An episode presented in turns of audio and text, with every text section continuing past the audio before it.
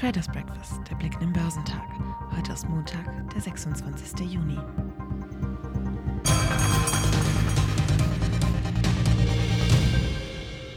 Als Grund für die verhaltene Marktstimmung nannten Händler Aussagen von US-Notenbankpräsident Jerome Powell vom Mittwoch.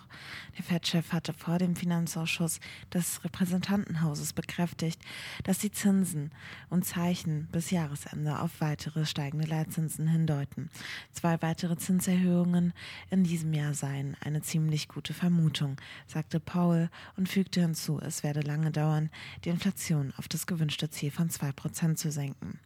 Dies habe die Anleger dazu veranlasst, den durch die jüngste US-Zinspause ausgelösten Optimismus zu überdenken, hieß es am Markt. Die Rezessionsrisiken sind wohl höher, wenn die Zinsen länger hoch bleiben, aber die Risikoanlagen spiegeln das nicht wider. In Japan machte der Nikkei frühere Verluste wett und gewann 0,2 Prozent. Der südkoreanische Kospi lag mit einem Plus von 0,5 Prozent im grünen Bereich.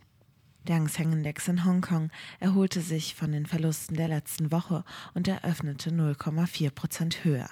In Australien fiel der S&P ASX 200 um 0,4 Prozent, belastet von Energietiteln.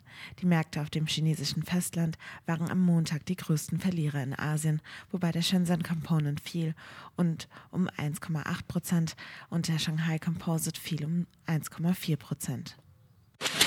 Zum Ende einer bislang enttäuschenden Börsenwoche haben sich Anleger auch am Freitag nicht zu Käufen bewegen lassen. Im frühen New Yorker Handel fiel der Leitindex Dow Jones Industrial um weitere 0,5 Prozent auf 33.789 Punkte zurück. Er setzte damit die Korrektur der vergangenen vier Börsentage fort. Auf Wochensicht bahnt sich ein Minus von 1,5 Prozent an. Der marktbreite S&P 500 sank am Freitag um 0,7 Prozent auf 4.352 Zähler. Der technologielastige Nasdaq 100 fiel mit 1,2 Prozent Prozent auf 14.858 Punkte stärker zurück. Am Freitag vergangener Woche war der Dow noch auf ein Jahreshoch gestiegen. Danach ging es sukzessive abwärts. Die Hinweise mehrten sich zuletzt, dass die US-Notenbank Fed wegen der hohen Inflation die Leitzinsen noch für längere Zeit auf einem höheren Niveau halten dürfte. Damit aber verlieren Aktien an Attraktivität im Vergleich zum Beispiel zu Anleihen. Zudem verteuerten hohe Kapitalmarktzinsen die Refinanzierung von Unternehmen und belasten so tendenziell die Gewinne. Der deutsche Leitindex fiel um 1% auf 15.830 Punkte.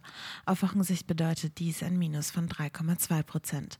Der MDAX der mittelgroßen Unternehmen sank am Freitag um 0,4% auf 26.790 Punkte. Zuletzt waren von der US-Notenbank Fed wegen der hartnäckigen Inflation Signale für weitere Zinserhöhungen nach der Pause im Juni gekommen. Am Donnerstag hatten zudem die Bank of England und die norwegische Zentralbank ihre Leitzinsen stärker als von Experten mehrheitlich erwartet angehoben. Die Schweizer Währungshüter hatten wie prognostiziert nur einen kleinen Zinsschritt gemacht, aber ebenso wie die Norweger weitere Anhebungen signalisiert. Am Freitag belasteten zudem Inflationsdaten aus Japan den dortigen Aktienmarkt.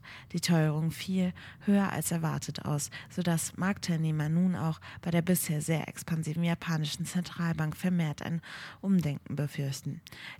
Die jüngsten Wirtschaftsdaten aus Europa trugen zum trüben Konjunkturbild bei. So hat sich die Unternehmensstimmung im Euroraum im Juni deutlicher als erwartet verschlechtert, wie der Einkaufsmanager-Index von SP Global belegt. In Großbritannien sieht die Entwicklung nicht besser aus. In Deutschland wird das IFO Geschäftsklima veröffentlicht.